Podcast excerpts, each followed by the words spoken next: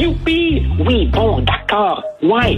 Puis, d'un côté, évidemment, bon communicateur. Mais de l'autre côté, communiquer quoi aux auditeurs? Et pourtant... Un sociologue, pas comme les autres. Joseph Facal. Joseph, tu écris aujourd'hui une excellente chronique sur l'écriture inclusive et tu publies un message que les Parisiens ont reçu de la mairie de leur ville. C'est hallucinant, ce message-là. C'est écrit euh, justement en écriture inclusive, c'est incompréhensible.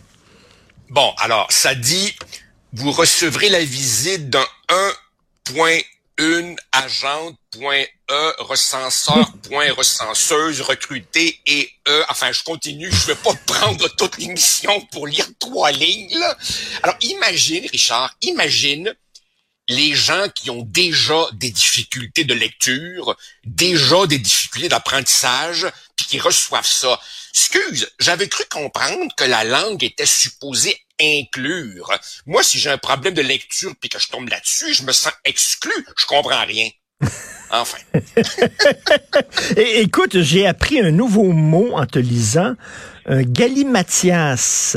Moi, je connaissais le gloubi-boulga. Hein, le gloubi-boulga, quand quelqu'un écrit justement, c'est tout croche, tu dis c'est un, gloubi-boulga, mais toi, un galimatias. Je ne savais pas c'était quoi. Oui, oui, ben, ben écoute, c'est, je, pense que c'est probablement étymologiquement un vieux mot euh, euh, du, français du 19e siècle, car évidemment, pour achever de me liquider, euh, il faut que tu saches, Richard, en fait tu le sais, que j'ai tellement de problèmes avec mon époque que je ne lis plus que des romans de l'ancien temps. Alors je bute comme ça sur des mots comme Galimatia, puis je les reprends. J'aime beaucoup aussi Olibrius, que j'ai ah, utilisé pour qualifier Justin Trudeau, et quelqu'un m'a dit, euh, vous avez fait ma journée. You made my day. J'ai appris Olivius.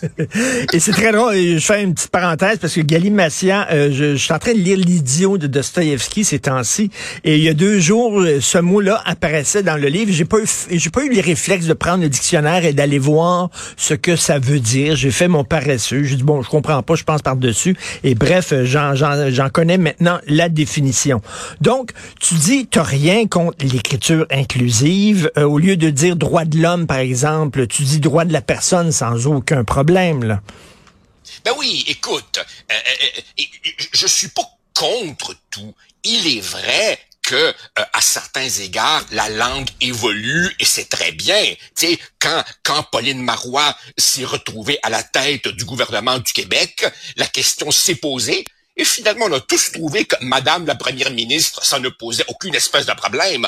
Auteur avec un E, très bien. Autrice, c'est déjà plus dur. Et puis, et puis s'il s'agit, Richard, de euh, ne pas blesser inutilement, je suis aussi prêt à faire mon, mon chemin. Tu te rappelles, dans les années 70, quand dans la ruelle, on disait à l'autre « Maudit Mongol !» Ben, euh, bon, qu'on dise aujourd'hui trisomique, c'est correct. Mm. Tout est dans l'exagération. Comme toujours, on part d'une bonne intention et on va trop loin. Quand on nous dit évidemment qu'il faut euh, remplacer femme par personne avec un utérus, là, euh, je décroche. L'autre jour, j'entendais à Radio-Canada que itinérant est devenu euh, euh, personne en situation d'itinérance. Alors, on s'en va jusqu'où? Alors, alors bon, t'as eu d'abord infirme qui est devenu handicapé, qui est devenu personne à mobilité réduite, et je prédis que ça va bientôt être personne avec un enjeu de déplacement ou un affaire de même. Là, Écoute, on voit seulement que ton plafond, là, t'es en contre-plongée totalement, très Orson Welles, euh, Citizen Kane. Si tu peux ramener un peu euh, ah, ben, ah, c'est parfait. Vraiment. Écoute, je, je, je, je, ne savais pas, je ne savais pas que mon obsession cinématographique allait jusqu'à involontairement reproduire des cadrages euh, euh, Wells. Du, du, septième art. et, et, écoute, c'est rendu, ça va, ça va vraiment trop loin. Le détenteur ou propriétaire de, de, de, de pénis et tout ça. Et tu disais là, personne en situation d'itinérance. Mais tu sais, est-ce que ça change quoi que ce soit à la réalité que cette personne-là vit? Vraiment. Exactement. Exactement. Et c'est pour ça que je termine ma chronique en qualifiant les idéologues de la langue inclusive de tigres en papier qui était ce que Enlai, le premier ministre chinois, avait utilisé une fois pour dire aux Américains, vous nous faites pas peur par tout. Alors, essentiellement, ce sont des idéologues bien au chaud dans nos universités qui forment des diplômés qui arrivent maintenant dans les salles de rédaction des médias et ça se répand.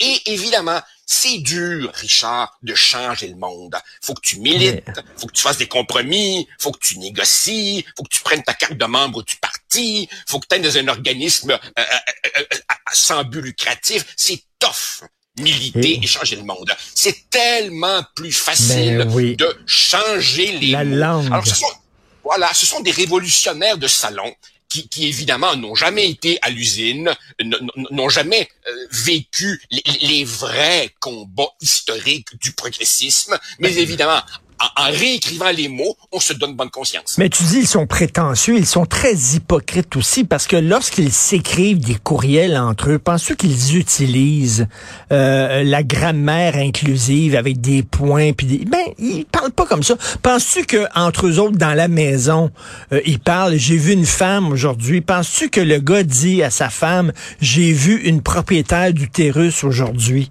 Voyons donc ils sont hypocrites, évidemment, parce que dans, la vraie vie, ils parlent pas comme ça, mais ils sont aussi hypocrites et manipulateurs parce qu'ils prennent des arguments et ils les tordent. Par exemple, on nous dit, mais voyons donc, pourquoi vous êtes contre? La langue a toujours évolué. C'est vrai que la langue a toujours évolué, mais regarde, Richard, comment les langues évoluent. À un moment donné, évidemment, les gardiens du temple de la grammaire disent non, non, non, mais on s'aperçoit que dans la vie de tous les jours, les gens commencent à dire week-end au lieu de fin de semaine. Alors bon, ben d'accord, très bien, on accepte des mots que jadis on n'acceptait pas. Bref, ça part d'en bas vers en haut. Voilà, exact. Un usage se répand dans le peuple et puis les gardiens euh, des règles s'ajustent. Tandis que ici, c'est le contraire. C'est une poignée de gens qui, en haut, veulent imposer cela en espérant que ça va percoler. Et ça ne marchera pas. Ça ne marchera pas parce qu'une langue est d'abord et avant tout un outil qui doit viser la, la, commodité dans les échanges. Tout ce qui est compliqué ne décollera pas, hormis hormis dans des formulaires administratifs et, et, et, et des, des, choses de, de ce genre-là. Et il y a aussi l'indignation sélective. Et là, je reviens, le Chris Rock euh, a un spécial ah sur Netflix qui, je sais pas si tu l'as vu, mais il faut que tu le regardes. C'est vraiment, c'est son dernier euh, one-man show et qui s'appelle euh, Selective Outrage. Et on peut traduire ça par indignation sélective. Et c'est ce que dit Chris Rock. Il dit, on ne comprend pas les règles des woke. On dirait qu'il y a des choses qui sont acceptées, il y a des choses qui sont pas acceptées. Et par exemple, Joseph, on veut réécrire James Bond mais on veut pas réécrire la Bible. Je m'excuse, mais s'il y a un texte homophobe, sexiste, misogyne, c'est bien la Bible et le Coran. Si vous voulez vraiment réécrire des, des œuvres euh, sulfureuses, réécrivez ces livres-là. Richard, et qu'en est-il? Et qu'en est-il des paroles de chansons si on peut appeler ça des chansons, des paroles dans certaines pièces musicales rap où évidemment il n'est question que de bitch, ben de, mots en F, où, où, on glorifie, glorifie le trafic des drogues et où on tient sur les femmes des propos invraisemblables. Ah, mais ça, parce que c'est quoi une musique issue de certaines communautés minoritaires? Ça, pas touche. Ça, c'est la liberté d'expression. Ah, mais par contre, un, un, un roman du 19e siècle dans, dans, lesquels, dans lesquels euh, autochtones euh, euh, sont qualifiés de indiens. Ah, ça, c'est bien épouvantable. Il y a quelques années, tu te souviens la chanson dans, dans le temps des fêtes, c'est un, c'est un crooner quelconque, je pense que c'était Perry Como, je sais pas, euh, qui chantait Baby It's Cold Outside. Alors, il y a une fille qui est chez, chez lui, il dit, ah, oh, sors pas dehors, s'il fait froid, reste ici. Bon, il veut, il veut qu'elle passe la nuit avec lui, blablabla. Bla, bla. Et là, on avait fait une campagne, la, la toune avait été retirée de certaines radios aux États-Unis en disant que c'était un genre d'agression sexuelle. Et pendant ce temps-là, on passait, comme tu disais, les pires tunes de gangster rap où c'était bitch et cunt à longueur de tune. Et ça, c'était correct. C'est fou ah raide, là, tu sais. Ben, écoute, ben, euh, non, écoute, en, même temps, c'est drôle, hein, le, le, le, euh, toute cette bataille autour des mots. La, vie est pleine d'imprévus. Rappelle-toi, euh, aux États-Unis, pendant longtemps, on a utilisé le mot black et ça ne posait pas de problème. Puis, dans les, dans les années 70, on a vu apparaître African American, euh, formulation plus neutre, plus euh, euh, euh, dépigmentisée, si tu veux, ne faisant pas référence spécifiquement à la couleur. Et là, qu'est-ce qu'on voit?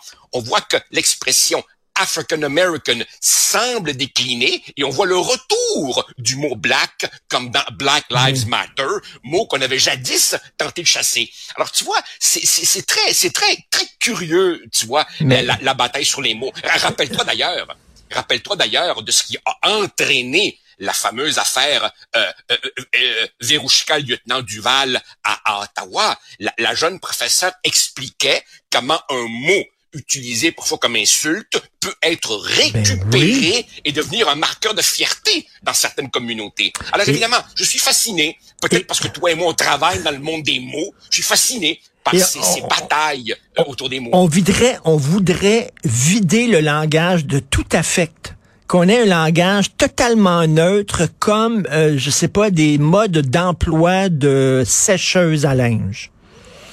Et, et, et, et c'est pour ça, et c'est pour ça qu'à mon humble avis, euh, dans, dans, quelques années, on va, on va revisiter tout ça et on va rire tu vois, euh, on, on, on, va se dire à quel point c'était c'était complètement ridicule. D'ailleurs, c'est drôle, Richard, parce que euh, l'autre jour, tu, tu, écrivais une très belle chronique dans laquelle tu disais à ce que tu appelles amoureusement tes petits lapins, hey, jadis, les gens pensaient pas pareil. Ben moi, Richard, j'ai le goût de prolonger ton fantasme. Imagine, imagine que dans 200 ans, dans 200 ans, des, des, gens en 2223 examinent comment nos jeunes vivent aujourd'hui.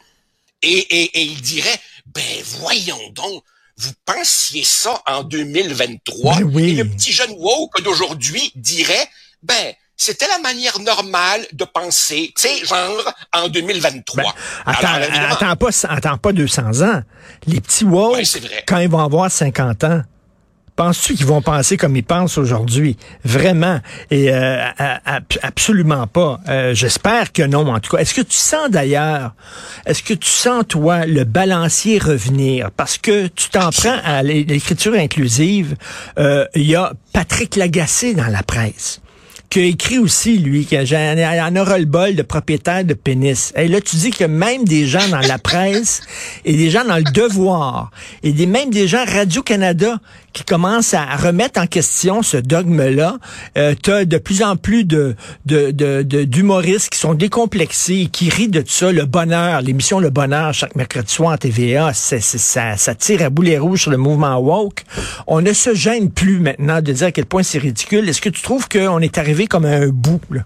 Ah, absolument. Richard, j'ai je, souvent dit que ce qui me fascine dans le monde universitaire, c'est à quel point il est un laboratoire de la société, pour le meilleur et pour le pire. C'est à l'université que tu vois le wokisme le plus délirant, mais c'est aussi là, aussi là que se trouvent pour moi les sources d'espoir.